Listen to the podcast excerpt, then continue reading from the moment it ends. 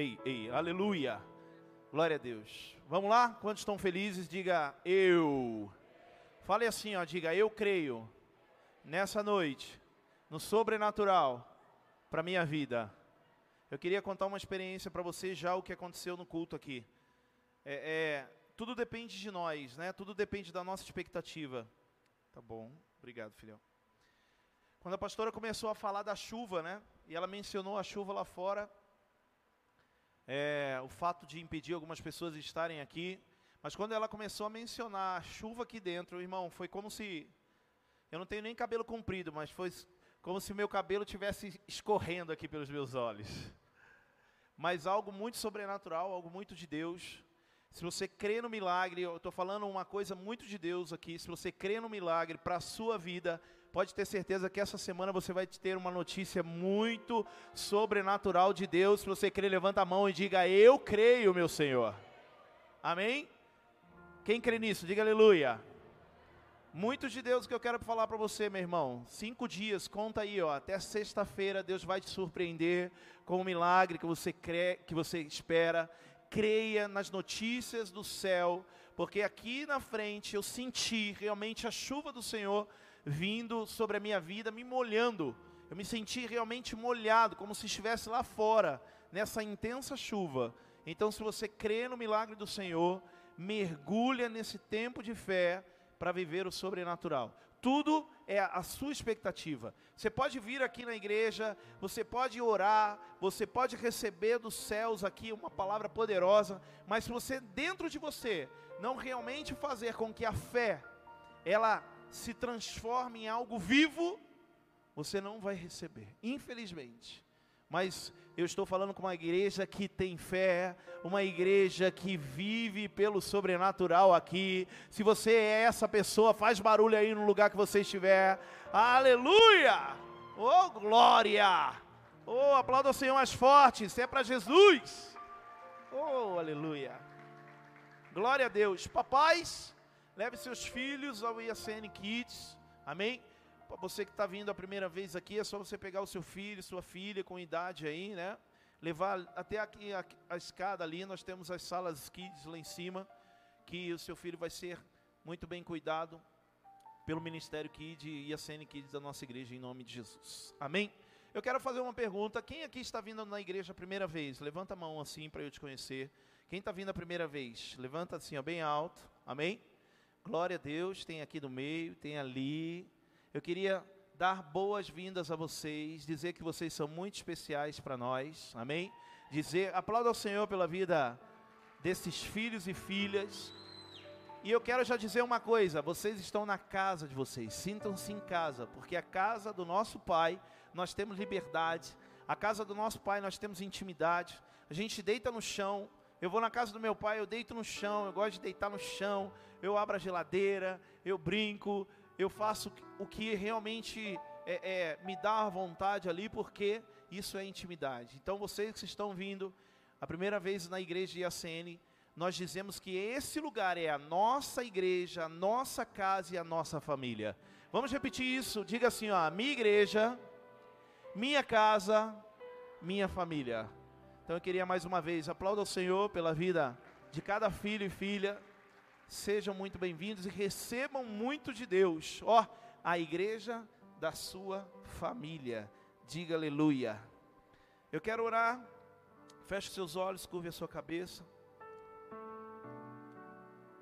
Senhor, nessa noite, em nome de Jesus, o Senhor já tem derramado seus milagres, o Senhor já tem derramado, o Senhor deu seu, seu espírito nesse lugar.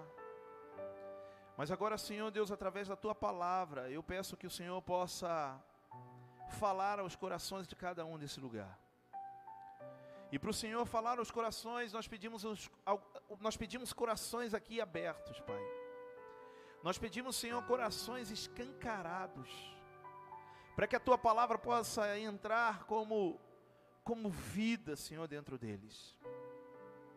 Que todo impedimento, Senhor Deus, do diabo, todo impedimento do maligno, Senhor, seja agora repreendido nos céus, através do poder da oração, da intercessão dessa igreja.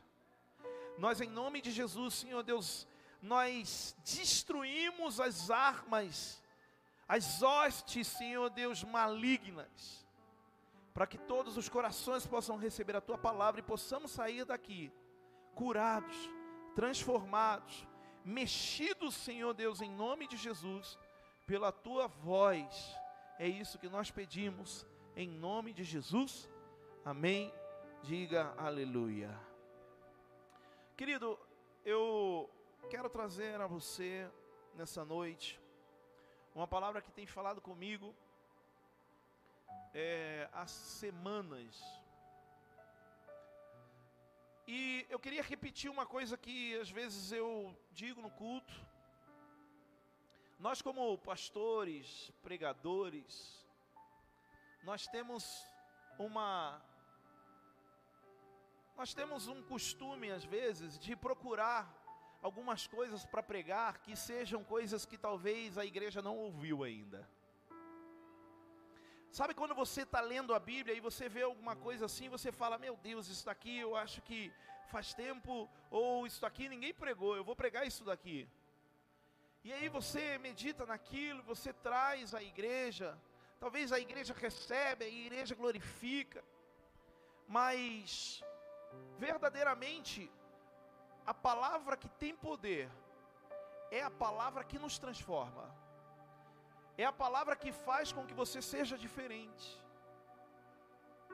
E algumas coisas estão sendo deixadas de serem ditas dentro da igreja. Pastor, você falou isso há um mês atrás. Glória a Deus. O Senhor ele diz: fale novamente, porque tem algumas pessoas que ainda não estão entendendo. Que algumas coisas é necessário que nós, como pastores, líderes, possamos repetir. Porque são coisas que são princípios. Diga comigo, diga princípio. Mais forte ainda, diga princípios. E um dos princípios que eu queria hoje falar aqui, trazer como tema, é sobre a fidelidade. Meu irmão, é engraçado que quando nós começamos a falar sobre fidelidade, a primeira coisa que vem em nossa mente é a fidelidade de Deus para nós. Todos nós temos certeza de que Deus é fiel para conosco. Todos nós temos a certeza, a convicção da fidelidade de Deus para nós. E se nós, quando falamos sobre a imagem e semelhança de Jesus Cristo, quando nós falamos sobre a nossa imagem, quem devemos ser, e a Bíblia fala que nós somos essa imagem e semelhança de Deus. Se Deus é fiel, é necessário que nós também possamos buscar essa imagem, ou melhor, essa semelhança de fidelidade. Então, quando eu falo, quando eu leio um texto acerca da fidelidade de Deus, não apenas eu devo crer que Deus é fiel, mas eu também devo é, ser desafiado a me colocar como fiel a Deus. Quem está me entendendo, diga aleluia. E fidelidade é algo que, como eu disse, é princípio, e se é princípio é importante. Se é princípio é necessidade. E eu quero hoje trazer esse tema, porque porque Deus é tão bondoso, Deus é tão lindo, Deus é tão extraordinário, que Deus, Ele, através da nossa fidelidade, Ele nos traz recompensas. E é esse tema que eu queria que pudesse você receber nessa noite. Pode soltar, filho, por favor, a mídia, em nome de Jesus. Recompensas da fidelidade. Diga isso comigo, diga assim, ó, recompensas da fidelidade. Eu vou trazer aqui três recompensas que nós podemos entender, ver claramente na Bíblia através da fidelidade de Deus. E com isso eu quero ler um texto que fala sobre uma igreja fiel, que fala sobre uma igreja que vivia fidelidade em meio a momentos de dificuldade. Fala de uma igreja que em meio a tribulações, em meio a momentos de aflição, em meio a momentos de perseguição, tinha fidelidade dentro deles. Por quê? Porque o grande problema, ouça isso, igreja, porque o grande desafio, vamos dizer assim, o grande desafio, não é ser fiel dentro da igreja quando nós entramos por aquela porta e sentamos nessa cadeira. Mas o grande problema, o grande desafio da fidelidade é viver a fidelidade lá fora, em meio a dificuldades, em meio a aflições, em meio talvez a um lugar, que talvez seja o seu trabalho ou a sua família, de pessoas infiéis. A um lugar que a sua fidelidade é provada a todo tempo. Porque quando a gente entra aqui, nós olhamos para o lado e vemos pessoas querendo ser fiéis, vemos pessoas ali vivendo a fidelidade. Ah, viver nesse meio, Edivar, viver nesse ambiente é fácil. Mas e na sua casa, que ninguém talvez seja fiel? E no seu trabalho? E em meus amigos, que talvez a fidelidade é uma coisa que é careta. É aí que entra as recompensas. É aí que entra as recompensas de Deus. E é sobre essa igreja que vivia em meio a dificuldades, aflições, a infidelidade, que eles provaram a fidelidade a Deus. Lá em Apocalipse capítulo 2, versículo 8, nós vamos ler.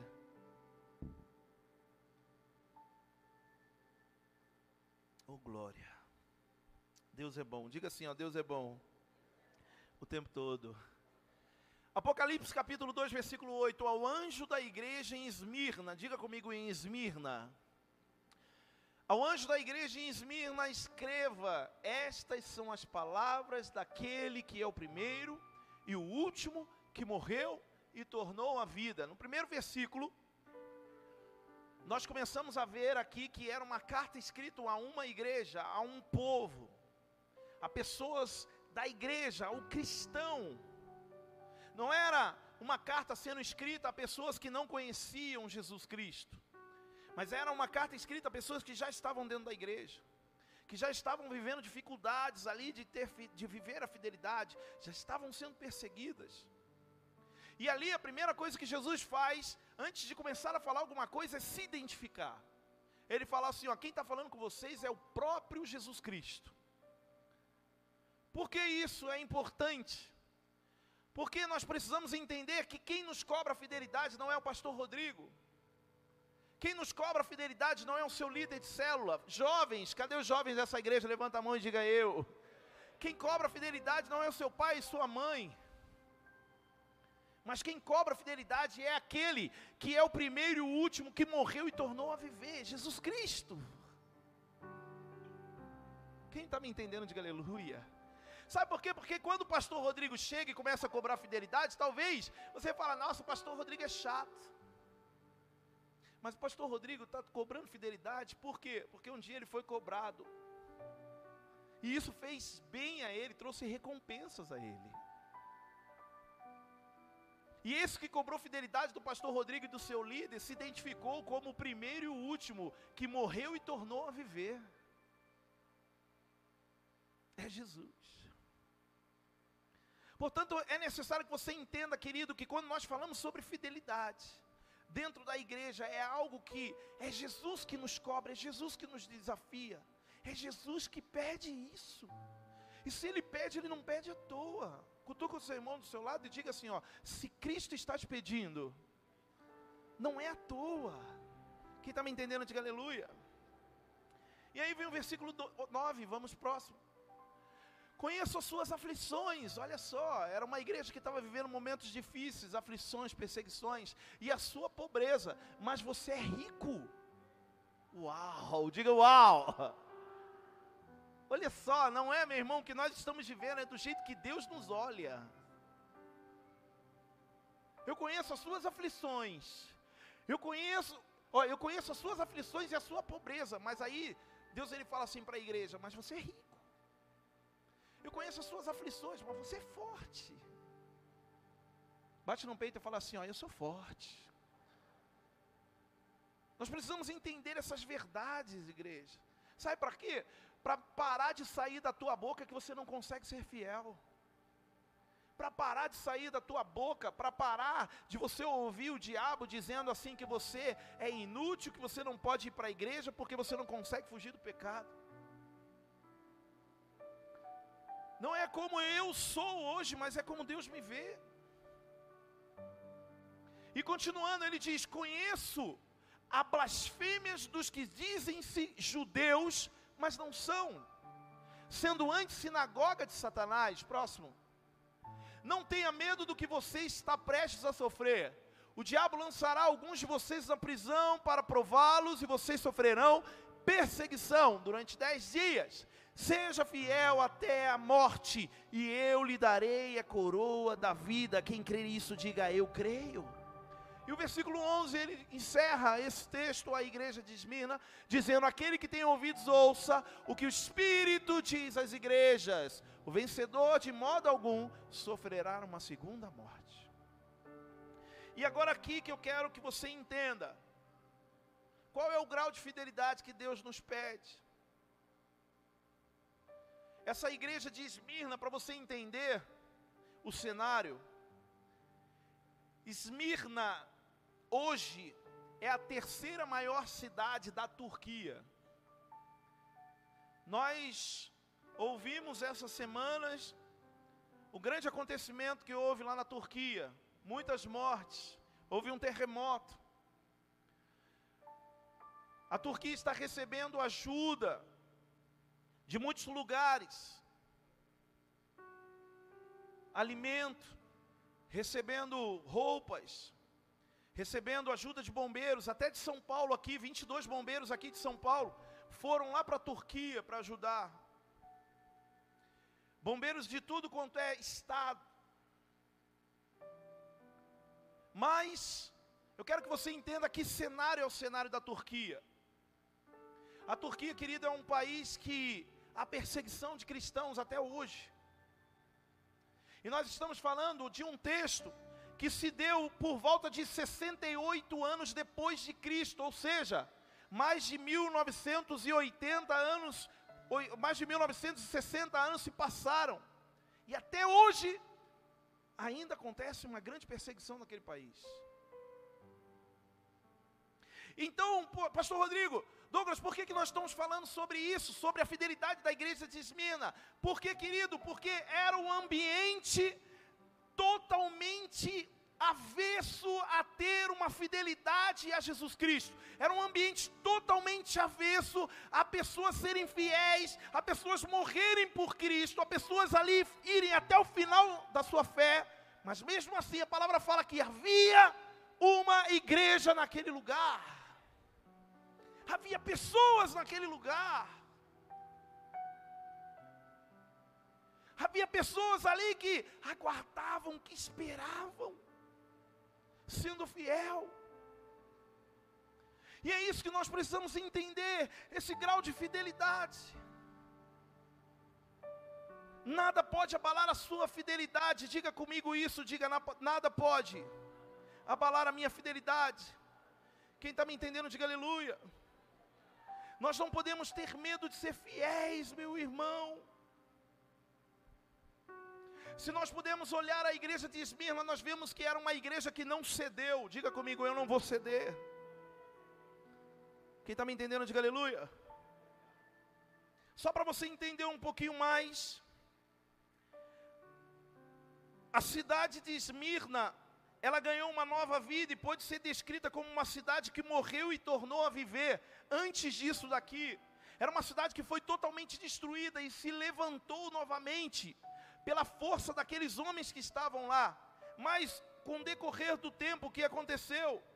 Durante o domínio romano, do Império Romano, Esmirna se tornou um centro de idolatria oficial, conhecido como guardião do templo grego. Esmirna se tornou um grande centro de idolatria dos deuses gregos. Para você entender, foi a primeira cidade da Ásia a construir um templo para adoração da cidade, da cidade deusa. Em, do, em 26 depois de Cristo foi escolhido como local do templo do imperador Tibério. Foram descobertas imagens na praça principal da cidade, imagens de Poseidon, deus do mar, imagens da deusa Ceifa, ou melhor, da deusa grega da ceifa e da colheita. Eu estou falando isso aqui para nós entendermos que cenário que era uma igreja instalada. Um cenário de idolatria, um cenário de pessoas, querido, que mais buscavam outros deuses do que o próprio Senhor Jesus Cristo. Era uma minoria que estava ali dentro daquela igreja. E era essa minoria. E olha para mim, igreja, olha linda, igreja linda do Senhor. Era essa minoria que o Senhor Jesus estava cobrando fidelidade. Eu vou repetir uma coisa para você entender, meu irmão. Não ache que porque você é minoria aonde você estiver, você não precisa ser fiel.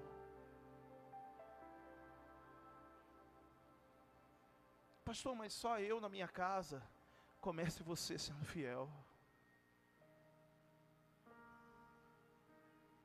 Sabe por quê? Porque é isso que fez com que essa cidade, essa, esse, essa igreja, fosse chamada por Deus como uma igreja rica.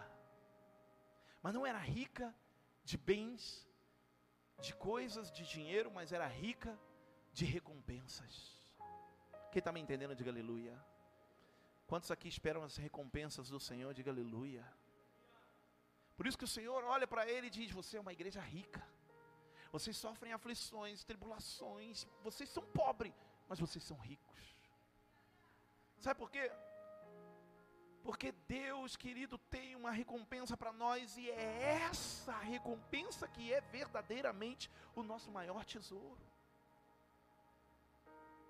Nós buscamos nesse mundo, querido, riquezas, buscamos bens materiais, buscamos tantas coisas. Não estou dizendo que isso não deva ser alguma, não deva ter nas prioridades da sua vida. Claro que isso é importante, sim. Mas muitas vezes você deixa de ser fiel por causa dessas riquezas. Muitas vezes nós deixamos de ser fiéis e deixamos de viver a fidelidade ao Senhor por causa dessas riquezas. E é isso que nós precisamos mudar dentro de nós. A fidelidade tem que ser um desafio para mim o tempo todo. O tempo todo Satanás vai tentar quebrar essa, essa, essa fidelidade dentro de mim. Eu tenho que dizer para eles, pastor Alain, não porque eu espero a recompensa do céu. Quem entende isso, diga aleluia. Diga ao seu irmão do seu lado, diga assim, ó, a infidelidade a Jesus. Mais forte, diga a infidelidade a Jesus. Pode te trazer riquezas, mas não recompensas do céu. Quem está me entendendo? Pastor Rodrigo, não, eu não vou vir mais para essa igreja, não. Primeira vez que eu estou vindo, não gostei. Porque falou que, e eu vim para buscar os bens, eu vim para buscar os, bens materiais, as coisas dessa terra, meu irmão. Mas a Bíblia fala de que adianta você ter tudo dessa terra e perder a sua alma, perder a maior recompensa que nós podemos ter nos céus, que é a nossa salvação.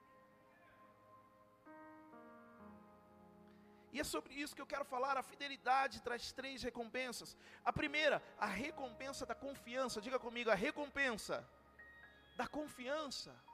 Versículo 10, coloca para mim, por favor, mídia, novamente. Versículo 10. Não tenha medo do que você está prestes a sofrer. O diabo lançará alguns de vocês na prisão para prová-los. Não tenha medo. Olha para o teu irmão do teu lado e diga: Não tenha medo mais forte para ele entender, diga: não tenha medo. A fidelidade não é fácil, meu irmão, sabe por quê? A fidelidade não é fácil em meio a provas, a fidelidade não é fácil ali nas dificuldades, mas é recompensadora. E o próprio Senhor, o tempo todo, se nós lemos a Bíblia, o Senhor ele vai estar nos dizendo que Ele é fiel, basta nós confiarmos. E eu quero que você entenda que não é confiar para ser fiel. Tem alguém aí? Não é confiar para ser fiel, é ser fiel para confiar. Pastor, eu não entendi, vou explicar para você. Eu estou falando sobre recompensa da fidelidade. Tem gente que fala assim, ai, mas eu não consigo confiar começa a ser fiel para a confiança vir. Eu conheço inúmeras pessoas, meu irmão, que são fiéis naquilo que fazem, são fiéis no servir a Deus, são fiéis nas suas entregas, dos seus dízimos, das suas ofertas. Eu não estou falando sobre isso. Mas essas pessoas fiéis, quando vem um momento de dificuldade, quando vem um momento de aflição, ela fala assim: ó, eu creio no Deus que eu sirvo porque eu sou fiel a Ele. Quem está me entendendo? Diga aleluia. Está entendendo que não é, ou, oh, ou, oh, olha para mim, não é confiar e depois ser fiel, é ser fiel e depois confiar. Porque a fidelidade traz a confiança. E era isso. O Senhor Jesus estava dizendo para eles: não tenham medo do que vocês estão prestes a sofrer. Por quê? Porque eu vejo fidelidade no meio de vocês. Eu quero falar algo para vocês, irmão. Não tenha medo do que possa te acontecer. Não tenha medo da aflição que você está passando. Não tenha medo da prova que você poder, tiver passando ou tiver que passar. Creia em Deus o tempo todo que o Senhor te livrará. Quem crê nisso, diga aleluia. Diga ao seu irmão do seu lado, diga creia o tempo todo. Amém ou não amém? Meu irmão, a gente lê aqui a palavra prova. A prova, ela vem com fidelidade. Diga comigo isso, diga prova. Vem com fidelidade. A gente fala muito sobre isso quando a gente fala sobre deserto. As tribulações, igreja, as tribulações elas são oportunidade para nos fazer, é, é, para nos fazer crescer. São oportunidades para nos dar crescimento. Tem pessoas que nunca passaram por provas, por momentos difíceis, por aflição, nunca cresceram espiritualmente a primeira momento de dificuldade que tiver, talvez, vai desanimar, vai desistir, vai abrir mão. Mas você, que já passou muitas provas, muitas dificuldades, sabe o quanto você cresceu no deserto. Quem está me entendendo aqui, diga aleluia. Nós precisamos entender isso, a fidelidade de Deus, ela nos traz confiança. Então eu quero repetir a recompensa da confiança. Repita isso comigo, diga: primeiro, a recompensa da confiança. Quem entende isso, diga aleluia. João 16, 33 diz: No mundo tereis tribulações, mas tem de bom ânimo, eu venci o mundo. Jesus dizendo. Então, se ele está falando, nós vamos ter tribulações, nós vamos ter momentos de dificuldade, ele também diz: tem de bom ânimo, confie em mim, espere no Senhor. Quem está me entendendo, diga aleluia. Meu irmão, a prova é para isso, é para nos deixar fortes. Quem está me entendendo? Diga aleluia. Eu quero falar só um pouquinho sobre, sobre o livro de Deuteronômio. Por que o livro de Deuteronômio? O livro de Deuteronômio, ele fala sobre um texto, pode botar para mim, por favor, Deuteronômio capítulo 7. Em vez de botar o versículo 9, tem como voltar um pouquinho? Ou, não, ou melhor, deixa no 9 mesmo, deixa no 9. Eu quero ler esse texto aqui para vocês entenderem. Olha para mim aqui, igreja. Saibam, portanto, que o Senhor, o seu Deus, é Deus. Ele é o Deus fiel. Diga comigo, Deus fiel. Que mantém a aliança e a bondade por mil gerações daqueles que o amam e obedecem os seus mandamentos. O Senhor ele está dizendo assim, ó, eu me mantenho fiel por gerações, por vocês serem fiéis. Eu me mantenho fiel porque vocês obedecem os mandamentos. Só que quando nós lemos esse livro, Deuteronômio, eu quero trazer uma particularidade para você aqui, meu irmão. Esse livro de Deuteronômio, ele fala sobre três coisas. O livro de Deuteronômio, ele é dividido em três coisas. Essa palavra Deuteronômio, ela é uma palavra grega que quer dizer segunda lei. Então o livro de Deuteronômio era um livro que falava de leis, de mandamentos, falava de fidelidade, falava de obediência. Tem alguém comigo aqui? Oh glória. Então ele cobrava, o livro de Deuteronômio era Deus cobrando através de Moisés. Moisés estava colocando ali preceitos, estava colocando regras, estava colocando ali o povo, estava trazendo leis para o povo, povo obedecer. E o livro de Deuteronômio, Deuteronômios, o livro de Deuteronômios, o livro de Deuteronômio, ele é dividido em três partes. A primeira parte é Moisés falando com o povo no deserto. Escute isso, falando sobre fidelidade, falando sobre obedecer os mandamentos. Então Moisés ali estava dizendo ao povo: sejam fiéis enquanto vocês estão aqui na prova. Sejam fiéis enquanto vocês estão vivendo momentos de dificuldade. Sejam fiéis enquanto vocês estão passando por essas tribulações. A segunda parte do livro de Deuteronômio era Moisés falando ao povo quando entrasse na terra prometida. Quando o quê?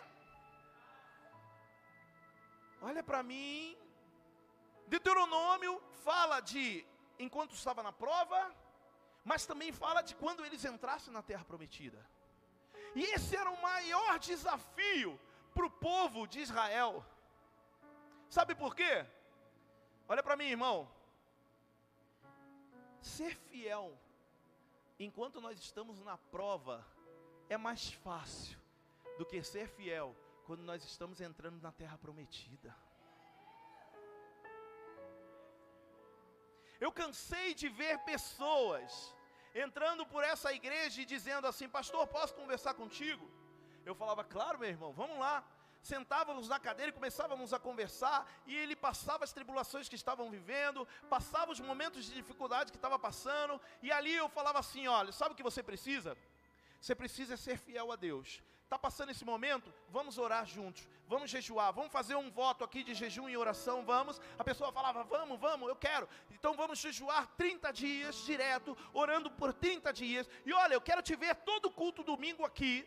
E você vai estar junto comigo nessa tribulação, nessa prova, sendo fiel e Deus vai te honrar. A pessoa sai daqui, meu irmão, jubilando, agradecendo ao Senhor. E durante 30 dias, essa pessoa cumpre tudo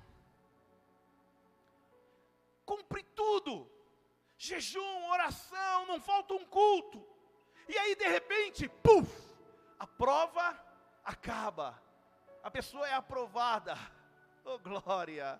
Momento de alegria. É o momento dela entrar na terra prometida. E aí o pastor chama e fala: Que bênção. A pessoa testemunha, fala: Nossa, Deus é fiel para realizar sobrenatural. Glória a Deus pela sua vida. Continue sendo fiel, continue orando, continue frequentando os cultos com fidelidade ao Senhor. Um mês depois, cadê?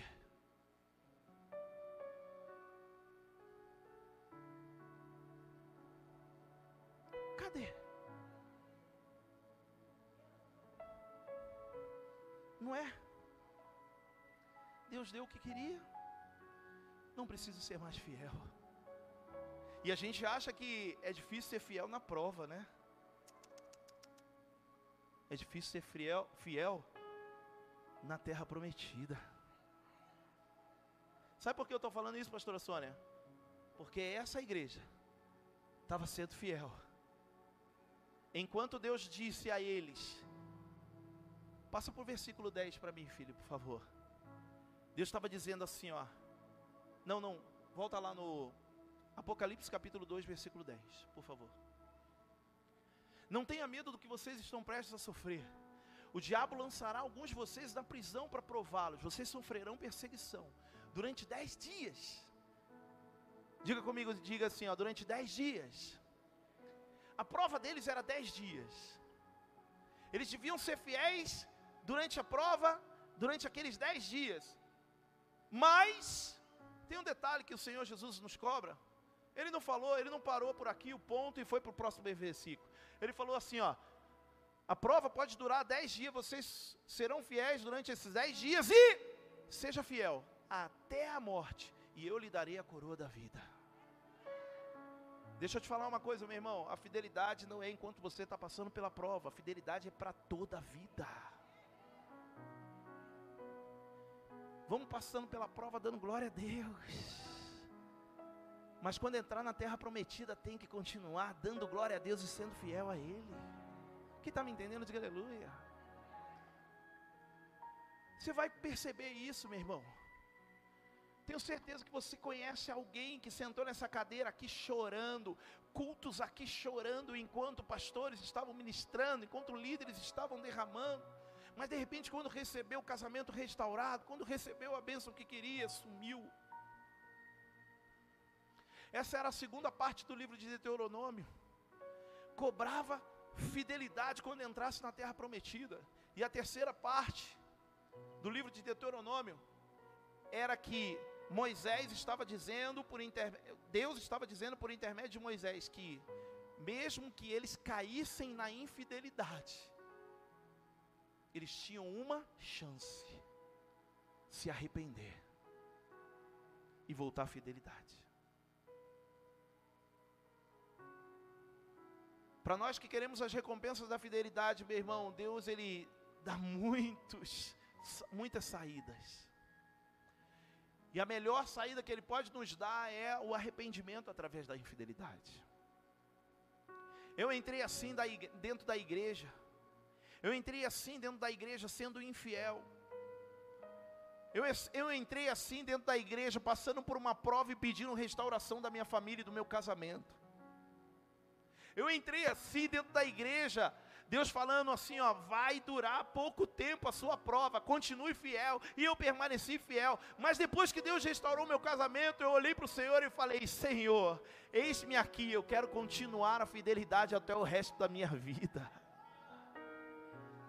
Pastor, é fácil para você, não foi fácil para mim, porque eu caí no meio do caminho e deixei de ser fiel. Eu falhei, eu pequei, eu deixei de ser fiel em muitos momentos da minha vida cristã, mas meu irmão, eu chegava aos pés do Senhor Jesus e dizia: Senhor, eu quero ser fiel, eu não quero desistir de, de, do Senhor, eu não quero desistir de buscar a recompensa de confiar e a recompensa de ter a vida eterna, porque essa é a maior riqueza que o Senhor pode nos dar. Quem quer nisso, diga aleluia. E eu estou falando isso, sabe por quê? Porque a segunda recompensa que Deus tem para nós, além da recompensa da confiança, é a recompensa da vida eterna. E a gente vem dentro da igreja buscando tantas coisas, buscando renovo no casamento, buscando renovo na vida financeira, buscando renovo no relacionamento, mas e o renovo na vida espiritual, para sermos alcançados e vivermos a salvação. Quem está me entendendo, diga aleluia. Quem está entendendo, diga eu creio.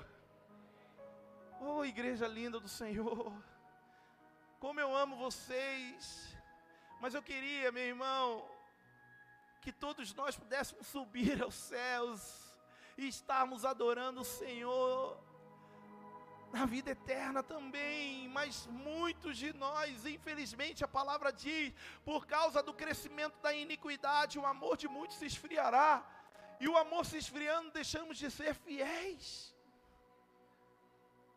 Diga isso comigo, diga assim, ó, eu quero viver a recompensa da vida eterna. Quem está me entendendo, diga aleluia. Diga assim comigo, diga a fidelidade de Deus deve estar acima de tudo. Ou melhor, a fidelidade a Deus deve estar acima de tudo. Eu quero te contar uma ilustração bem rápida. Policarpo era um pastor de uma igreja de Esmirna. Tem alguém comigo? Era um pastor de uma igreja de Esmirna no ano de 155 depois de Cristo. Ele foi martirizado na fogueira, ou seja, foi morto como Marte, como um cristão na fogueira. Lembra que eu falei que era uma igreja que perseguia? 155 depois de Cristo perseguia. Até hoje continua perseguindo e matando mártires, matando, fazendo mártires. E Policarpo era um pastor dessa igreja. E quando lhe perguntaram se queria voltar atrás, escute isso, igreja. Quando perguntaram se queria voltar atrás na sua fé e adorar o imperador, sabe por quê? Porque baixaram uma ordem. Havia um imperador que havia morrido, chamado Tibério. E eles disseram assim: agora a partir de hoje, todo mundo tem que adorar uma vez por semana e queimar incensos o nosso imperador Tibério. E os cristãos diziam assim: não, nós podemos somente adorar ao nosso Senhor Jesus Cristo, não podemos adorar um imperador. E muitos cristãos foram mortos, colocados, queridos, em postes, lavados com vela e queimados, como se fosse uma lamparina viva. Muitos cristãos foram jogados em arenas de leões, porque não quiseram adorar o imperador Tibério. E um desses, que era o pastor Policarpo, deram uma chance para ele. Disseram assim: ó, você quer voltar atrás na sua fé e adorar o imperador? Olha o que ele respondeu. Tem 86 anos servindo a Cristo e ele nunca falhou. Não irei negá-lo agora. Tem alguém comigo aqui? O que tem que estar tá dentro de você e sair na sua boca quando o diabo te cobrar infidelidade é: eu não vou falhar com meu Deus agora. Será que você pode dizer isso? Levanta sua mão e diga isso para o Senhor. Diga: Eu não vou falhar com o meu Senhor. Porque enquanto muitos estavam dizendo, salve o, o, o imperador Tibério, quando muitos estavam dizendo, adore o imperador Tibério, os cristãos estavam dizendo, adore o Senhor Jesus Cristo mesmo pela ameaça da morte. Diga comigo, diga, vale a pena ser fiel. E terceiro e último, eu quero encerrar dizendo a recompensa da comunhão com Deus. 1 Coríntios capítulo 9, versículo 25. 1 Coríntios 9, 25. Todos os que competem nos jogos se submetem a um treinamento rigoroso para obter uma coroa que logo perece, mas nós o fazemos para ganhar uma coroa que dura para sempre. Essa coroa, meu irmão, é a coroa que o Senhor nos coloca, que o Senhor coloca sobre nós, de uma coroa de comunhão, de estar conosco em momentos difíceis, de estar conosco em todos os momentos. Eu quero dizer a você, igreja, ei, olha para mim, você não está sozinho. Diga eu não estou sozinho. Eu queria que eu pudesse, o louvor pudesse subir. Meu irmão, em nome de Jesus, você não está sozinho. Obrigado, filha. Sabe por que você não está sozinho? Porque você é fiel. Sabe por que muitas vezes nós nos, nós nos sentimos sozinhos? Porque nos falta fidelidade. Tem alguém aqui?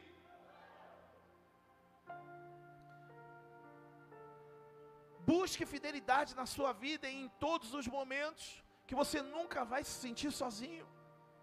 O Senhor, Ele tem uma coroa que dura para sempre. E essa coroa que Ele fala que dura para sempre, meu irmão, é a coroa do relacionamento com Ele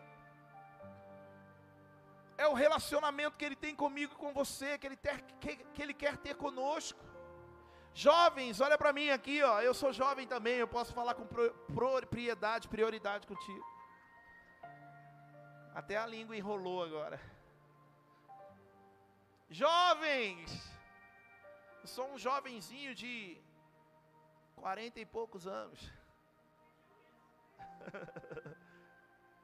Meu irmão, olha aqui, ó, olha para mim. Escuta, vale a pena ser fiel, mesmo na sua escola lá, em que muitos estão dizendo que, ah, viver a vida é muito prazeroso, viver, viver uma vida de, de sexo, como falavam antigamente, né? Sexo, droga e rock and roll. vale muito a pena, é muito prazeroso. Nós estamos a uma semana do carnaval. Meu irmão, eu pulei anos e anos de carnaval de verdade. Pulava em bloco, escola de samba. Quando eu estava ali, meu Deus, que alegria, mas era uma alegria falsa, jovens. Era uma alegria falsa. Que eu estava feliz porque estava cercado de pessoas. Quando eu ia para minha casa, me batia uma solidão, um vazio. E eu achava que aquilo que me fazia bem, mas eu conheci o Senhor Jesus Cristo. E era aquilo que me fazia bem. Meu irmão, muitas vezes nós reclamamos, nós murmuramos pelo fato da dificuldade de ser fiéis. Mas, como eu disse, há recompensas. Quem é fiel confia. Quem é fiel tem a vida eterna. E quem é fiel tem comunhão. Quem está me entendendo, diga aleluia. Tem relacionamento. Eu nunca mais me senti sozinho, mesmo em meio a dificuldade, mesmo em meio a, difícil, a, a, a momentos difíceis, eu nunca mais me senti sozinho, Lu. Sabe por quê? Porque eu tinha o Senhor Jesus Cristo dentro de mim. Ele fala que Ele habita em nós. Ele habita em você. Bate no seu peito e diz: O Senhor Jesus habita em mim. Não se sinta sozinho. Não se sinta sozinha, meu irmão. Eu quero te falar uma coisa aqui, ó. Ai, pastor, a depressão é uma doença do século, é uma doença real. Sim, é uma doença real. Para aqueles que querem viver o carnaval, para aqueles que querem viver o prazer do mundo, para aqueles que querem, querido, deixar a fidelidade a Deus de lado. Mas para nós que confiamos no Senhor, nós somos como o Monte Sinai, que não se abala, que tudo pode acontecer, porque há um Deus que coloca coloca-nos um escudo. Ora, labassuri anda Creia, creia, igreja. E seja fiel. Creia seja fiel. Sabe por quê? Porque isso vai te fazer feliz. Mais uma vez eu quero dizer aos jovens, meu irmão, nós estamos a uma semana do carnaval aí, ó. Muitos jovens se perdem. Quantos jovens da nossa igreja se perderam a carnavais passados? Mas nós colocamos um evento aqui de propósito no carnaval. Nós colocamos um evento aqui na igreja chamado Infiltrados. Sabe por quê? Porque nós não somos dessa terra. Por isso o carnaval não me atrai. Eu não sou desse lugar. O meu prazer não está nessa terra. Por isso o carnaval não me atrai. Eu sou um infiltrado nesse lugar. E nós temos salvado os jovens de se perderem no carnaval e deixarem de ser fiéis. Através dos cinco dias de infiltrado que nós temos aqui: sexta, sábado, domingo, segunda e terça. Todo dia aqui na igreja. Em vez de pular carnaval, vai vir pular com Jesus. Vai vir receber palavra de liderança, de ânimo, palavra de força, palavra de, de, de vida eterna. É isso, igreja. Por isso eu te convido, meu irmão, eu te intimo, não te convido, a estar nesses dias aqui conosco, no Infiltrados. Ah, pastor, eu tinha marcado um, um, um encontro, eu tinha marcado um compromisso. Desmarca. Desmarca. Todo ano eu passava com a minha família pulando carnaval. Com meu pai, com meus tios e tias. Todo ano agora meu carnaval tem sido com Jesus. Porque a minha festa não é da carne, a minha festa é do Espírito. Quem está me entendendo, diga aleluia. Então eu quero te convidar mais uma vez, meu irmão. Seja um infiltrado nessa terra e seja fiel. Olha para o teu irmão do seu lado e diga assim: seja um infiltrado nessa terra. Fala assim, ó, sendo fiel. Quem está me entendendo, diga aleluia. Quero te convidar, faça a sua inscrição. O, o Vitor, meu filho, deu os recados aqui, ó. Ele trouxe aqui o primeiro dia na sexta-feira. É o dia dos pastores africanos. Ano passado, meu irmão, esses pastores vieram aqui, ministraram, derramaram uma unção tremenda de restauração. Foi sobrenatural. Ficamos julgados aqui à mercê do Espírito de Deus. Foi lindo e tremendo. E sexta-feira eles vão estar aqui. Sábado nós vamos ter dois pastores top aqui. Um que eu amo demais, pastor Júlio vai estar aqui, meu irmão, lá da igreja AGC, a grande comissão lá de Guarulhos. Há tempo que nós temos tentado trazê-lo aqui, ele vai estar aqui sábado ministrando palavra de ânimo, palavra de liderança para nós. Faça sua inscrição. Pastor, tem um valor, tem um valor. Sabe para quê? Para nós valorizarmos aquilo que nós estamos recebendo nesses dias. Se você fizer sua inscrição hoje, custa 50 reais. Já faça hoje que é 50 reais todos os dias, não é 50 reais por dia, não. Mas para que isso daí? Para nós começarmos a valorizar aquilo que nós estamos vivendo. Você vai ter muitas surpresas aqui. Vai ser muita unção de cura, libertação. Quem aqui precisa de unção? O que é unção? Capacitação de Deus. Quem aqui, vou falar novamente, precisa de capacitação de Deus para alguma coisa na sua vida? Levanta a mão. Oh glória. Então é você, meu irmão, que vai receber essa unção nesses dias. Eu creio. Quem quer ser fiel, diga aleluia. Eu queria que você pudesse ficar de pé. Pastor Rodrigo, que nós vamos orar nessa noite.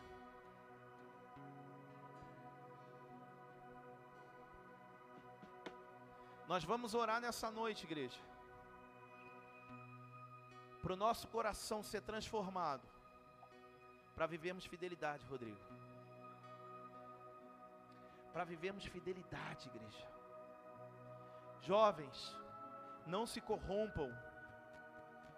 Não se corrompam pelos prazeres do mundo.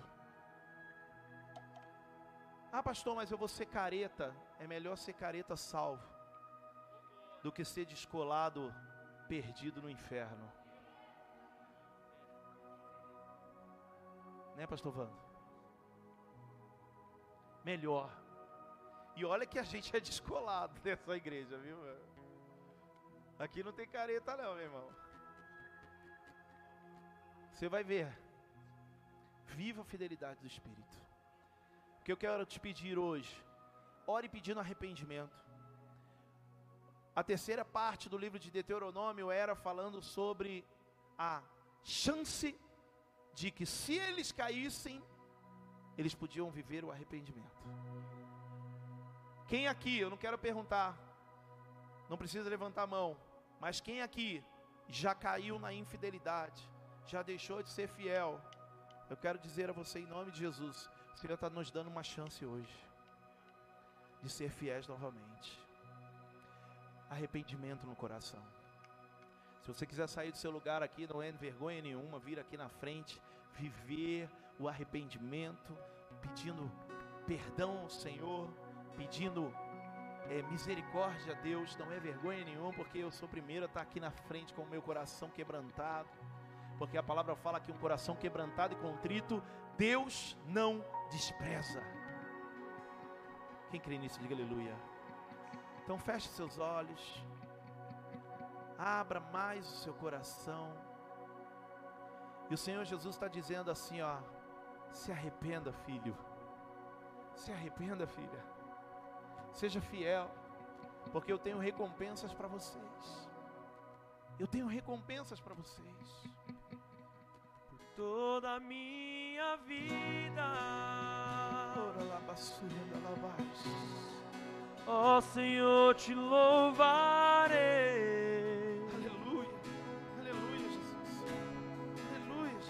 Meu fôlego é a sua vida. Rasga o seu coração para o Senhor Jesus. E nunca me cansarei.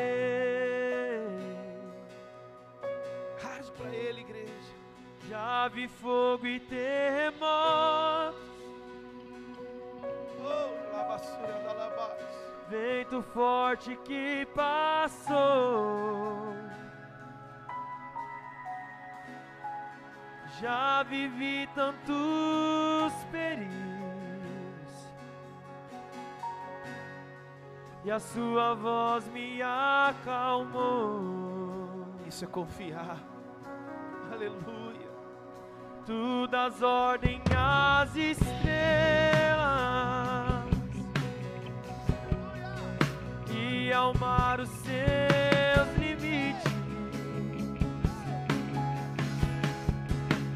Eu me sinto tão seguro no seu colo, oh, Altíssimo. Aleluia! Oh, Levante as suas mãos, adore a Ele. Não há ferrolho.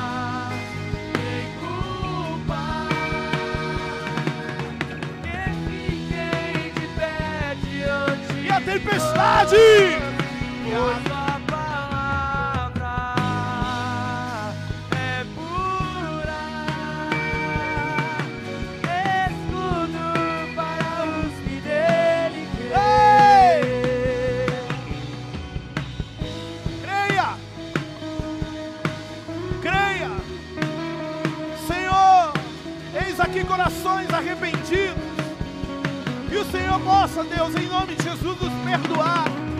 Perdoa a infidelidade. Perdoa a infidelidade, Senhor.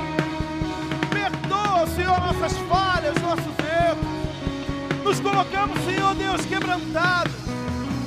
Nos colocamos, Senhor Deus, contritos, Senhor Deus, para Ti. Para que o Senhor possa, em nome de Jesus, nos renovar. Renova-nos, Senhor você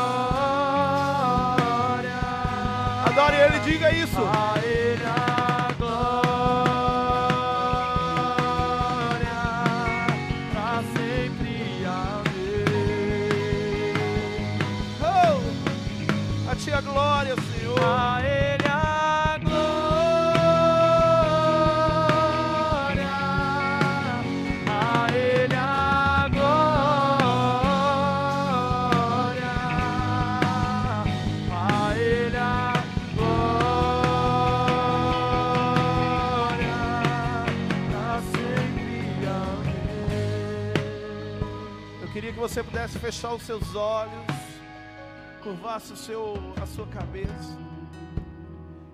Eu queria que a intercessão pudesse agora, em nome de Jesus, orar para que possa ser quebrado correntes. Correntes que nos aprisionam, correntes que nos prendem na infidelidade, correntes que nos prendem ao prazer desse mundo. E eu queria te fazer o melhor convite da sua vida. Aceitar Jesus Cristo como Senhor e Salvador. Porque nós falamos aqui durante uma hora sobre fidelidade.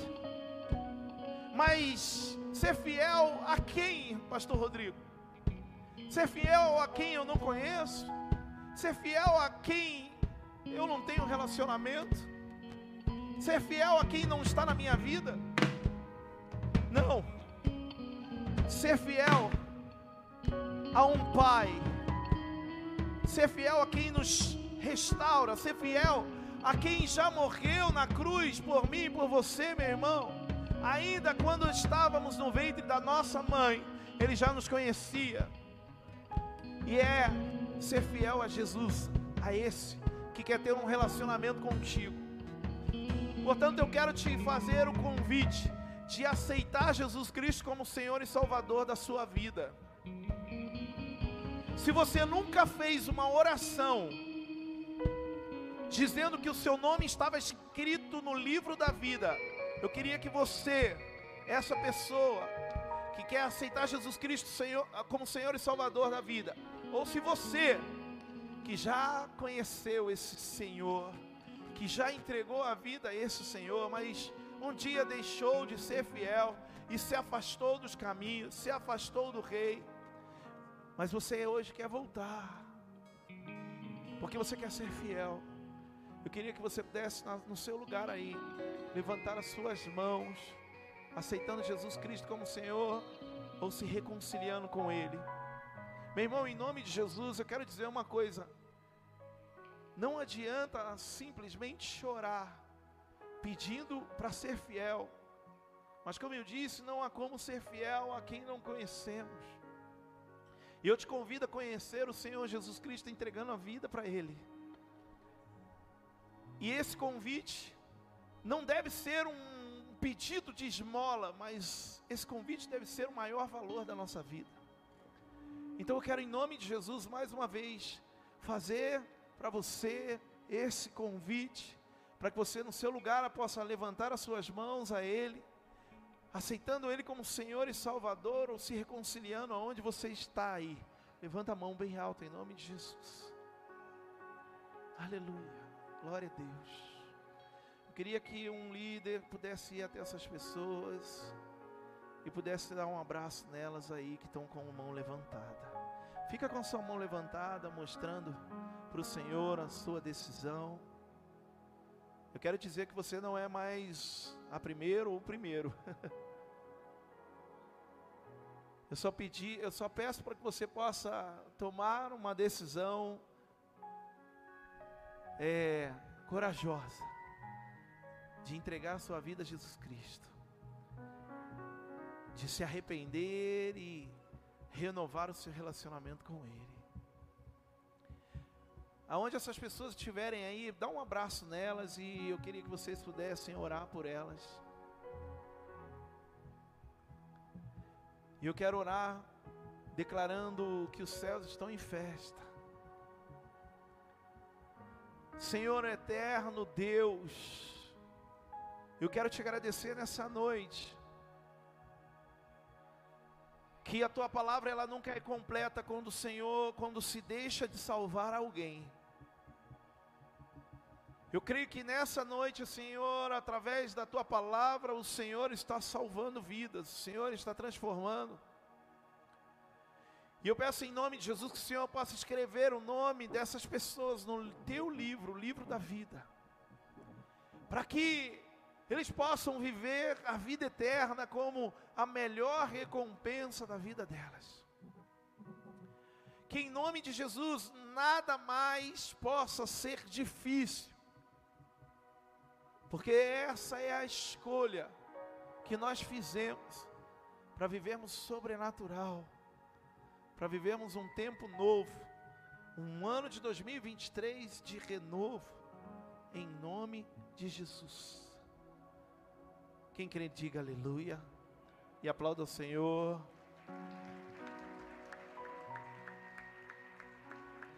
Hoje é uma noite de Santa Ceia, nós vamos cear ao Senhor.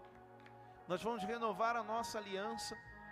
Eu creio que se você não decidiu aceitar Jesus Cristo como Senhor, ou se reconciliar com Ele, eu creio que você, em nome de Jesus, está bem, e nós vamos cear juntos aqui para renovarmos mais um mês a nossa aliança com o Senhor. Pastor, mas é mensal que eu renovo a minha aliança? Claro que não, a nossa aliança a gente renova diariamente. Mas uma vez por mês nós temos a ceia, e aqui nós vamos cear, nós vamos adorar, e vamos em nome de Jesus lembrar-nos, porque é isso que a ceia faz, nos lembrar do dia em que Jesus Cristo repartiu o pão dizendo que ele morreria. E se você não é batizado, meu irmão, não deixe esse momento é, ser, é, é, ser inútil para você, né? Porque às vezes a gente, ah, eu não sou batizado, então agora eu não preciso mais, vou no banheiro. Não. Viva aí numa aliança com o Espírito Santo. Nós vamos ter batismo logo, provavelmente no mês de março, depois do encontro. E aí você, em nome de Jesus, pode se batizar. Nós vamos cear juntos aqui. Eu queria chamar os os diáconos, os servos aqui, para servir a ceia. Cadê o louvor? Parou? Parou aí? Vamos, louvor. Aleluia. Vamos cear, vamos Os servos vão pegar aqui a, o pão e o suco de uva. Você vai sair do seu lugar, vai pegar a ceia, vai voltar aí.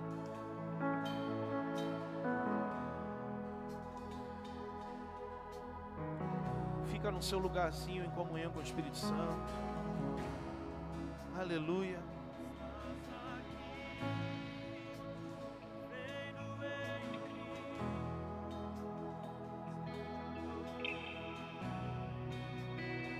A sua ceia com muita alegria.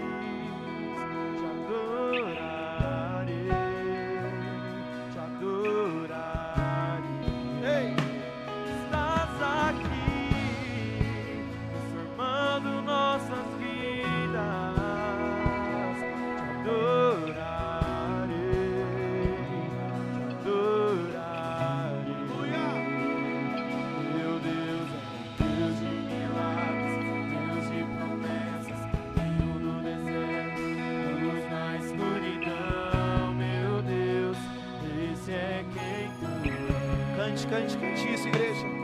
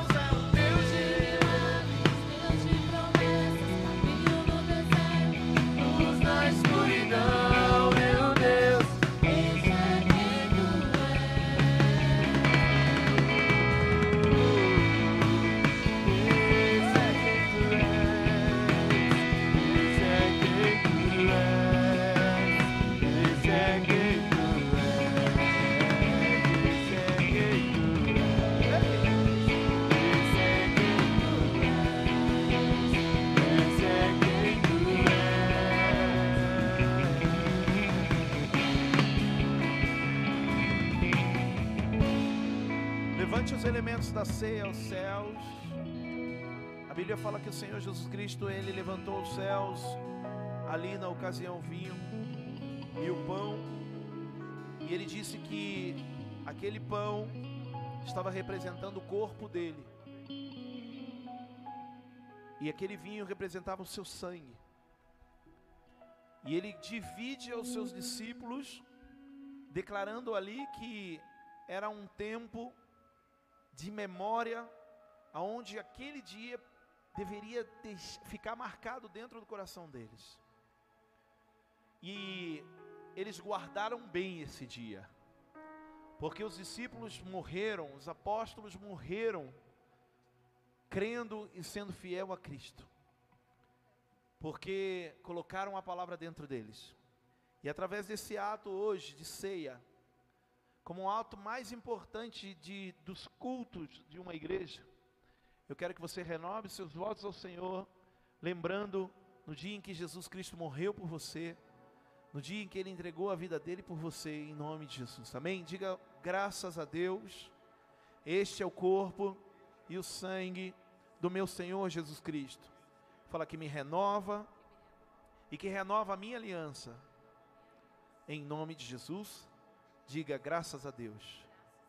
Pode tomar sua ceia.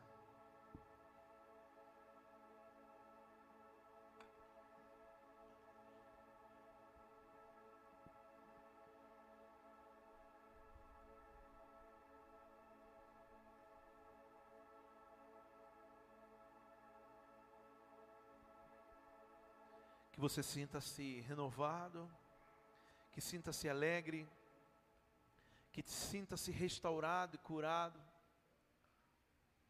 Como a ceia sirva como um remédio à nossa alma, que traz o, o acalanto, que possa nos abraçar e nos tornar fortes em nome de Jesus. Diga assim, ó, graças a Deus, que a ceia me torna forte e renovado para todo sempre. Fala assim, ó, a fidelidade me traz a esperança e a recompensa de viver para sempre ao teu lado. Diga, meu Senhor Jesus Cristo. Quem quer diga amém. Aplauda ao Senhor. Aplauda mais forte o Senhor Jesus Cristo. Glória a Deus. Glória a Deus. Glória a Deus. Aleluia. Amém ou não amém? Eu queria que você pudesse se assentar. Cadê o pastor Henrique? Senta um pouquinho. Hã? Dona Dori?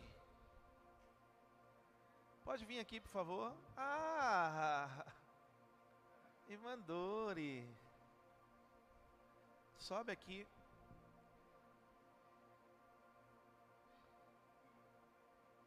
Cadê a. Cadê a Mari e o Bruno? Pode subir junto aqui, os líderes estão tá junto aqui, é bom. Dá força. A irmã Dori quer contar para nós um testemunho. Eu queria que vocês pudessem ouvir e deixar isso entrar dentro do coração de vocês. Quem aqui precisa de milagre? Diga aleluia. Ô oh, glória, ali ó. O milagre, ele acontece porque há fé em nós. E quando nós ouvimos um testemunho, a, o testemunho ele serve para nos trazer fé, nos provar essa fé. Então, que nós possamos ouvir mais testemunhos durante os nossos cultos, durante esse ano de 2023, para você ser totalmente renovado em nome de Jesus. Amém? Aplauda ao Senhor pela vida da Dori. Glória a Deus. Boa noite, igreja. se eu chorar, vocês. Eu sou muito chorona mesmo, tá bom? É, eu vim dar um testemunho do meu irmão. Eu agradeço muito a todos da igreja que orou por ele. Por quê? O médico tinha dado três meses de vida para o meu irmão do rins. Meu irmão falou para ele assim: eu vou voltar aqui e vou mostrar para o senhor que ele que eu vou ser curado. Então é assim, ó, eu sofri sete meses com meu irmão. Eu sou muito, muito agarrado com ele. Então ele estava com duas hérnias. Ele sofreu muito em cima da cama, tanto que a Bruno, o Bruno e a Mai sabe, a pastora Cris, o pastor Henrique sabe disso. E eu sofrendo ali, sabe? Eu ia trabalhar, eu ia pelo meu caminho, orando para Deus, eu olhava para o céu e só tinha eu na rua, não tinha mais ninguém, só eu e Deus, e pedindo um milagre para Ele curar meu irmão. Teve um dia, dia 6 de novembro, que teve a Santa Ceia, e eu não vim para a igreja, só minha filha. Minha irmã estava em casa, que ela veio de São Paulo, Aí fizeram um, umas coisinhas lá para comer à noite. Eu entrei no meu quarto com a outra minha filha, a Keila, estava com o celular. Catei dela e fiquei lá no meu quarto no escuro. Na hora que o pastor Rodrigo mandou levantar, o, a Santa Ceia, eu levantei minha mão assim, pedi para Deus, porque o meu irmão tinha infartado e ele precisava de uma equipe do coração. do rins, do fígado. Então não, tinha como, sabe, ele fazer a cirurgia sem essa equipe. Ele precisava de um UTI. E nesse dia eu pedi muito a Deus, levantei minha mão, ofereci a Santa Ceia. Para que viesse aquela equipe na segunda-feira para o meu irmão, para ele poder fazer a cirurgia, porque eu não aguentava mais ver meu irmão sofrer. Eu já estava desistindo da minha, sabe, da minha resistência, eu não estava tendo mais força. Minha diretora falava assim: tenha força, Dori, pelo amor de Deus, você é uma irmã, você é uma serva. Aí eu falei: meu Deus, me dê força, me dê força, pelo amor de Deus. Eu não estava conseguindo mais nem trabalhar, mas eu ia. Saiu com toda a força minha. Ofereci aquela santa ceia para Deus. E falei, Deus, coloca uma equipe, você é médico de todos os médicos, eu sei que o Senhor vai tomar providência. Quando foi na segunda-feira, ele foi internado. E eu, toda hora eu mandava mensagem para minha sobrinha, nada de responder, nada de responder. Eu não vi ele ir para o hospital de jeito nenhum, né? Foi melhor assim. Quando foi de tarde, minha sobrinha mandou mensagem, falou assim, tia, o meu pai está indo para cirurgia. Eu falei, oh, meu Deus do céu, graças a Deus, Senhor. Eu olhei no chão, falei, que tenha toda a equipe do lado dele, que não deixa meu irmão sofrer, que ele não precisa ir para um UTI. Graças a Deus, ele fez a cirurgia, aquela equipe estava lá. Eu tenho muito que agradecer, por isso que hoje, eu queria hoje dar esse testemunho pela Santa Ceia.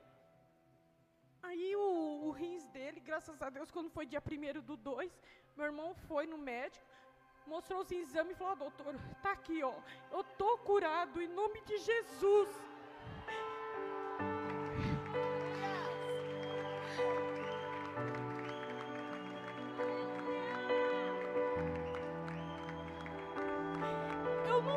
Gente, que paixão louca é essa pelo meu irmão. Eu acho que outra encarnação eu era esposa dele, sei lá o quê, porque é uma paixão muito, muito grande que eu tenho pelo meu Não que eu não gosto dos outros, mas ele é tudo. Eu nunca esqueço um dia que a pastora Cris falou para mim, mandou a Mari falar para mim, ela tem que orar primeiro para ela, para ela ter força, para depois ela ficar orando por mão dela. Mas eu não tinha. Todas as células da minha casa, a Mari e o Bruno tá de prova, carregava meu irmão, uma foto dele no meu peito. E ele frequentava a célula pelaquela foto. Sabe? A Mari está de prova. Eu armei uma árvore de Natal na minha casa. No Natal, o que, que eu fiz? Peguei aquela foto, pendurei na árvore de Natal. Para mim era muito importante. Graças a Deus, passamos o Natal, um ano novo maravilhoso com ele. Ele está bem, graças a Deus. Eu nunca esqueço também que eu vou falar pastor Danilo uma vez fez um, um desafio aqui em cima e eu vim com o único dinheiro que eu tinha, que ele falou assim, gente, quem tem 50 reais na carteira, sobe aqui, oferece para quem vocês quiserem. E eu ofereci, pastor Danilo, pela saúde do meu irmão. Eu só tenho que agradecer mesmo a todo mundo que fez essa oração pelo meu irmão, pastor Rodrigo. Muito obrigada, igreja.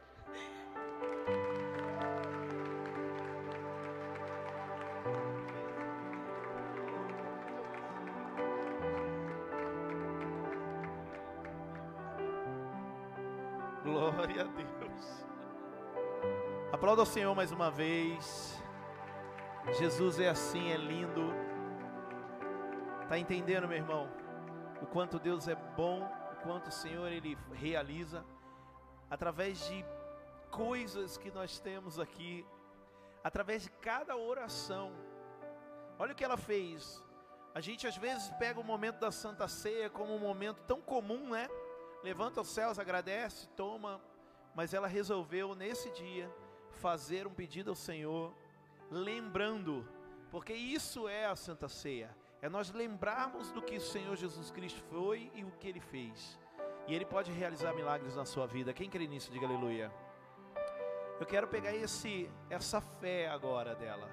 Curve a sua cabeça. Pense em alguém que precisa muito Pense em alguém que precisa muito receber um milagre de cura. Através dessa oração agora, através da nossa fé, através da irmã Dori hoje, que você recebeu, essa unção vai ser liberada sobre esse quarto, essa unção vai ser liberada sobre esse lar, essa unção de cura está sendo liberada hoje sobre a vida dessa pessoa. Não importa o quão o quão seja a enfermidade, o quão seja o estado dessa enfermidade, não importa se não havia cura, não importa os, os diagnósticos dos médicos, porque a última palavra é a palavra do nosso Senhor Jesus Cristo.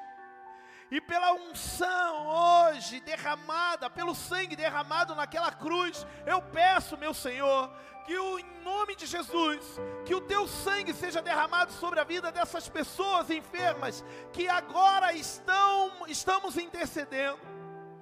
Eu tenho certeza que aqui cada pensamento está sendo elevado a alguém e que o Senhor possa visitar com o teu sangue que o teu espírito possa ir até elas e arranque agora a enfermidade, seja ela o que for, arranque, Senhor Deus, e dê uma saúde perfeita, e encheremos de testemunho esse altar, Pai, porque é o Senhor que realiza. Traga, Senhor, em nome de Jesus, paz e confiança a esses corações de familiares que muitas vezes estavam angustiados como a irmã Dori, mas que creram que o Senhor podia realizar. E desde já agradecemos pela cura que o Senhor já liberou em nome de Jesus.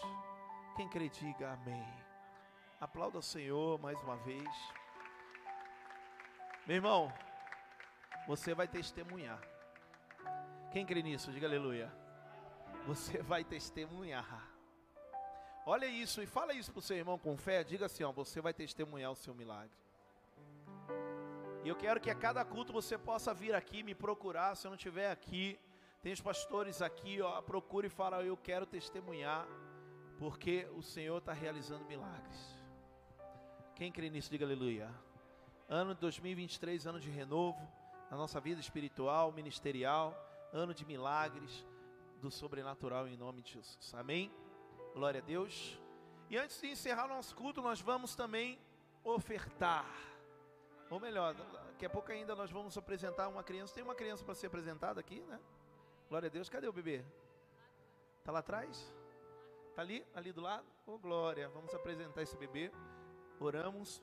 Mas vamos ofertar agora. Amém? Meu irmão, eu creio. Ó, escuta para mim. Tem alguém comigo aqui? Eu creio que eu não preciso mais de dois minutos para falar de oferta. Por quê? Porque eu falei durante mais de uma hora sobre fidelidade. Então, né, Zé, não tem por que eu tratar aqui, trazer versículos e versículos falando sobre fidelidade, senão o momento de maior prova que temos para nós trazermos, provarmos a nossa fidelidade também é na nossa vida financeira a palavra, ela, a palavra foi liberada. E quem recebeu a palavra pode ter certeza que entendeu esse princípio. Pastor Rodrigo, mas você falou sobre fidelidade, fidelidade a Cristo, fidelidade a Deus. Mas eu quero te dizer uma coisa: não existe meia fidelidade. Olha para mim, tem alguém comigo? Não existe meia fidelidade. Danilo, eu não posso ser fiel, por exemplo, com a minha esposa eu sou casado com a pastora Sônia, a mulher mais bonita dessa igreja, pode ter a segunda, a terceira aí, mas a primeira é ela. Eu sou casado com ela. E aí eu falo, eu sou fiel. Eu sou fiel no meu casamento, mas eu não sou fiel nos dízimos e ofertas. Então eu não sou fiel. Por quê? Porque fidelidade ou é ou não é. Quem está me entendendo, diga aleluia. Fidelidade ou é ou não é. Se eu, por exemplo, nas minhas ofertas, no meu dízimo, eu deixo de ser fiel, eu estou sendo infiel. Então não existe fidelidade no casamento, fidelidade no, no, na vida espiritual, fidelidade na vida ministerial e fidelidade na vida financeira. Existe fidelidade. E é essa fidelidade que nos faz olhar esse momento como um momento de desafio para nós. Um momento de desafio para nós, para nós ofertarmos, para nós entregarmos ao nosso Senhor Jesus Cristo aquilo que a Bíblia diz que é a parte de Deus. A palavra fala, querido, que tudo é dele. E quando nós entregamos a décima parte, por exemplo, que é o nosso dízimo, nós estamos fazendo o que? nós estamos devolvendo. E quando nós estamos devolvendo a Deus, ô oh glória, aí, ó, já pego já, já pego para mim, em nome de Jesus. ó, quando nós entregamos a décima parte, nós já estamos recebendo do Senhor essa essa troca, ou melhor, essa essa recompensa da fidelidade. Então eu quero que você nesse ano de 2023 possa ser movido, meu irmão, por essa esse desafio de ser fiel. Sem contar que a sua oferta, ela faz diferença dentro da sua igreja, dentro desse lugar. A sua oferta, ela move, faz com que esse lugar possa estar aberto, faz com que esse lugar possa ser o melhor lugar para mim, para você, para nós que somos família. Lembra no começo que eu disse? É a minha igreja, minha casa e minha família. Vamos fazer mais uma vez? Diga: minha igreja, minha casa e minha família. Então, tudo que nós precisamos fazer na igreja não é responsabilidade do Rodrigo, da Sônia, do Henrique, do Vando, do Edivai, da Débora, é responsabilidade nossa, porque a igreja é nossa. Então eu queria que você pudesse deixar o seu coração ser movido pelo Espírito Santo, conforme o livro de 2 Coríntios diz, que possamos ofertar segundo o Espírito propõe no nosso coração, ofertando com alegria, e a recompensa é uma unção é transbordante, recalcada, uma unção, meu irmão, de transbordar aquilo que nós precisamos. Então eu queria que você pudesse hoje entregar a sua melhor oferta, que você pudesse entregar o seu dízimo, que você pudesse ofertar com amor, mas com amor, para que você possa fazer a diferença e não somente na tua igreja, mas na sua vida financeira, em nome de Jesus. Amém? Eu quero orar pela sua vida financeira. Eu vou orar antes e depois você vai pegar a sua oferta. Pode colocar o Pix aqui, tá? Pode deixar o Pix aqui. Eu quero orar antes. Nós estamos no começo do mês.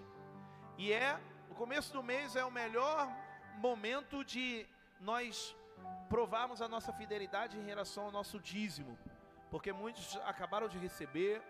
E aí fala assim, ó: "Ah, não, primeiro eu vou pagar as contas e depois eu vou entregar o dízimo". Não faça isso. Porque lá no final você não vai conseguir entregar o seu dízimo. Faça o inverso. Entregue o seu dízimo e pague as suas contas. Porque lembra o que eu disse? É ser fiel e depois confiar. Não é confiar e ser fiel. E o primeiro é de Deus. O dízimo é a primeira parte, é de Deus. Amém? Então eu quero orar. Senhor Deus, nessa noite eu quero declarar em nome de Jesus que as nossas ofertas, elas serão, Senhor Deus, como sementes plantadas em terra fértil e que os teus filhos possam, Senhor Deus, ser recompensados. Pai, eu quero orar de todo o coração, crendo que o Senhor possa tirá-los, Senhor Deus, de momentos de dificuldade na vida financeira. Senhor, tem pessoas aqui que não conseguem, Senhor Deus, passar o mês inteiro sem talvez pedir emprestado sem talvez ter que contar com a ajuda de alguém. Mas eu quero, em nome de Jesus, Senhor Deus, declarar sobre a vida desses homens e mulheres, que, Pai, será diferente nesse ano de 2023. Porque, Senhor Deus, o Senhor diz que não pegaremos emprestado, mas teremos para emprestar, é promessa tua. E essa promessa, ela vem de uma fidelidade. E é essa fidelidade que o Senhor está nos ensinando a ter.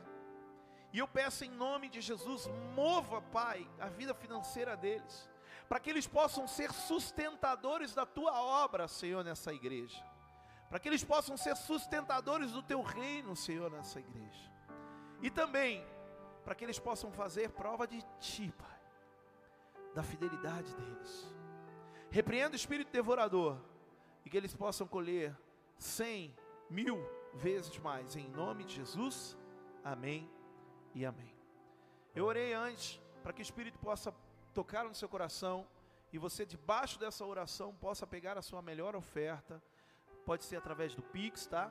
Tá ali o nossa, a nossa chave, é o e-mail e a CN oficial@gmail.com. E se você pegou em envelope, se você está aí, vai entregar fisicamente, é só levantar a mão. A Paula, discípula, está ali ela está com os envelopes e ela entrega para você. Alguém aqui quer o envelope? Só levanta a mão, tá? Ela vai até você, entrega o envelope e você, em nome de Jesus, pode ofertar. Amém? Você que já tem a sua oferta aqui, pode vir entregar, pode colocar aqui. Vamos adorar o Senhor debaixo desse, desse momento de fidelidade. Poderoso Deus,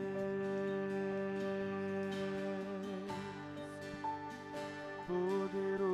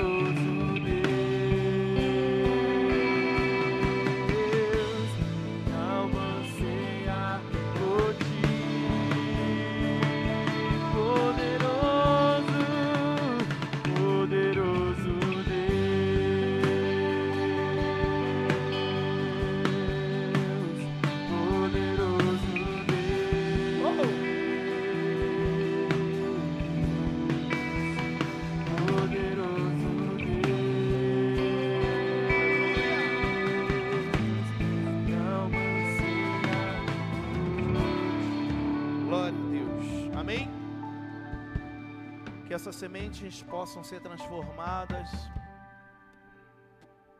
que elas possam se multiplicar e que possam dar muitos frutos em nome de Jesus. Amém? Que a tua fidelidade seja recompensada grandemente em nome de Jesus. Amém? Vamos lá? Já para a gente encerrar, cadê? Alice e Ariel, são as crianças? É isso? Vem aqui, sobe aqui. Quem são os líderes? Sobe aqui para apresentar conosco. Pastora Sônia, ajuda aqui. Pastores que estiverem aqui. Ah lá, a pastora Cris está ali. Vem cá, pastora, também ajudar. Tá pertinho aqui, já sobe. É bom, né?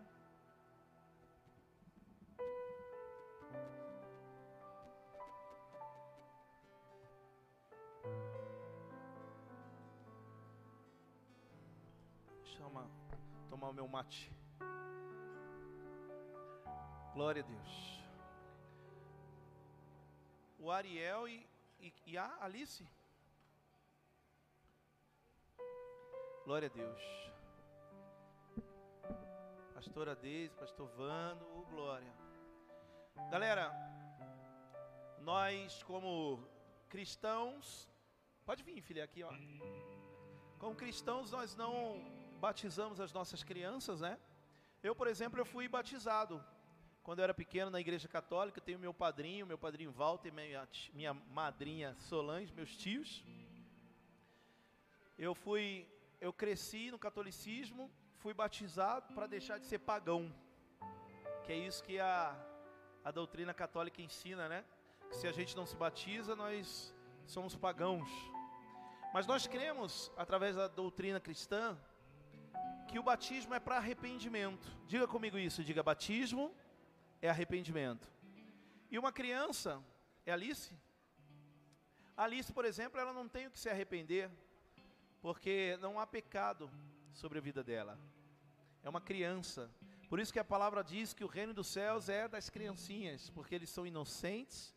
E é essa e é essa é debaixo dessa doutrina que nós não batizamos, mas apresentamos as crianças no altar do Senhor, declarando que elas são de do Senhor Jesus. Como Ariel, né? Hariel, Hariel. São os pais? Glória a Deus. E é qual que é a responsabilidade de vocês como pais? Responsabilidade dos pais. Fazer com que o Rariel e a Alice possa crescer nesse ambiente. Fazer com que eles possam crescer sendo é, tocados pelo louvor, ensinados à fidelidade, ensinados a viver debaixo da submissão a Deus e avó ou padrinhos e madrinhas que continuamos tendo servem como que aqueles que vão lembrá-los. Olha, vocês foram apresentados no altar de Deus. Então faça com que isso seja responsabilidade de vocês, pais, avós, tios, tias, padrinhos e madrinhas, líderes e, e, e, e os líderes também, pastores. Amém? Porque isso é a coisa mais importante. Toda vez que eu vou apresentar as crianças no altar, eu falo dos meus filhos que estão sobre o altar, são levitas, são servos e não tem coisa melhor do que isso. Amém? Então, eu queria que a igreja pudesse levantar as mãos para cá.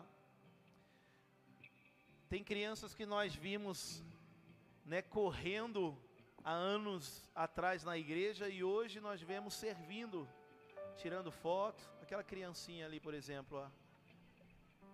Olha o tamanho, aquele bebê. Aquele bebê filho do pastor Vando, da pastora Deise aqui, ó. Que ficava lá tirando meleca no. Ó. No culto aí, agora é fotógrafo na igreja. Olha lá o Rian também, ó, tocando bateria. Tem até barba.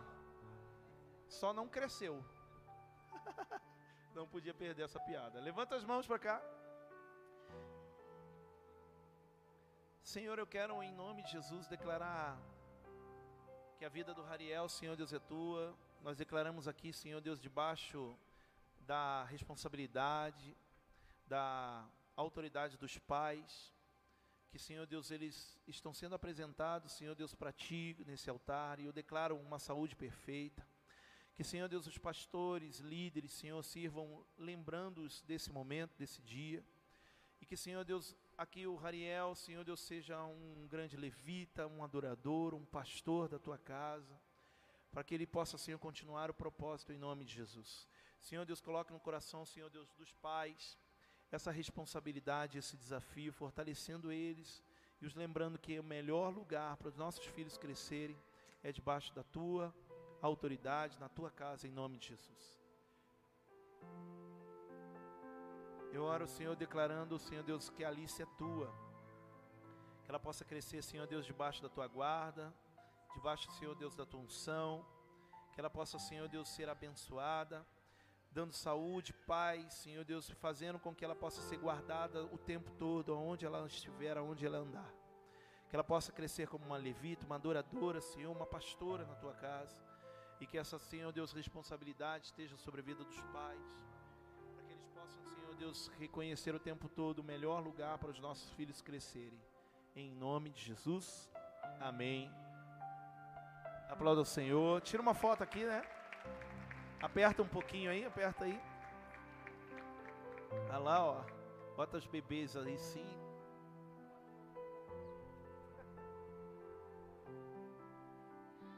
Glória a Deus. Mais uma vez, aplauda o Senhor. Deus abençoe. Claro.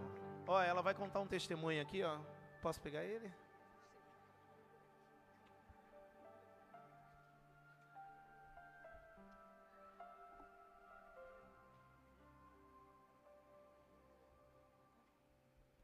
Boa noite, igreja, paz. O testemunho é rápido. Ai, tô tremendo. É, bem, é, melhor. Eu e meu esposo Júnior estávamos tentando. Ai, que Deus é muito bom na nossa vida. E Ele foi muito misericordioso na minha gestação com o Rariel. Eu não sofri nada. Meu parto durou 25 minutos. Foi um parto normal e tal. Mas assim, eu e meu esposo estávamos tentando ter o Rariel, já tinha uns 3, 4 anos. E eu tinha um cisto. E esse cisto, ele não me. Ele dificultava de eu, ter, de eu engravidar. Ele né, não, impossibilitava, não impossibilitava, mas ele. Mas ele dificultava. E uma vez a minha mãe me convidou para ir na igreja com ela, que ela frequenta a Universal. E lá o pastor fez uma oração e tal, e eu colocava a minha mão no meu ventre, sempre que eu vinha no culto, na igreja, eu ungia também, e eu pedia para Deus a cura. E três, quatro anos tentando em nada. E eu já estava começando a ficar depressiva com isso, achando que eu não poderia ser mãe. Mas o Senhor me curou. E hoje eu tenho meu filho, e ele está apresentado aqui. E eu só tenho a glorificar o nome de Deus, porque Deus tem sido muito bom na minha vida. Quando eu engravidei do Rariel, eu não vim na igreja. Eu não, que nem o Senhor falou na palavra de hoje, né? Na, na... Ai, Jesus, me ajuda. No deserto, eu fiz lá a campanha e tal, mas na, na, na me ajuda, pastor, já na terra prometida, ó, né? Então, eu tava, a minha mãe tinha falado, ah, você precisa fazer o seu testemunho. Eu falei, só enrolando. Mas hoje não, tenho que falar, porque se tem alguma mãezinha aqui com sonho de ser mãe, não desista, porque o Senhor, ele é fiel e ele cumpre tudo que ele fala. Não importa o tempo, gente, não importa, não, não é no nosso tempo, é no tempo dele. E eu demorei para entender isso. E meu filho foi uma promessa de Deus na minha vida. É tudo para mim. E Rariel significa fogo do Senhor. Então eu creio que ele vai ser sim um, muita cheio do fogo do Espírito de Deus e é isso. É só é, acordou. É só glorificar o nome de Deus por isso e uma salva de palmas para Deus porque ele é maravilhoso.